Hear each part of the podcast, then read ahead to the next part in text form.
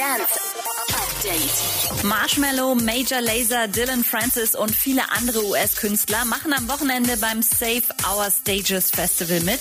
Das ist ein Livestream für einen guten Zweck. Die wollen damit nämlich kleinen Konzertlocations helfen, die Corona-Krise zu überstehen. So, jetzt ist hier mal Schluss mit Grillen und Whirlpool bauen. Am Freitag gibt's endlich neue Musik von Robin Schulz. All We Got heißt die Nummer featuring Kiddo. Auf dem Cover ist eine ziemlich sportliche Bodenturnerin zu sehen. Ich habe mich schon gefragt, ob Robin im Lockdown ein neues Hobby entdeckt hat. Don Diablo sammelt mit seinen Fans Ideen, wohin er sich das nächste Tattoo stechen lassen soll.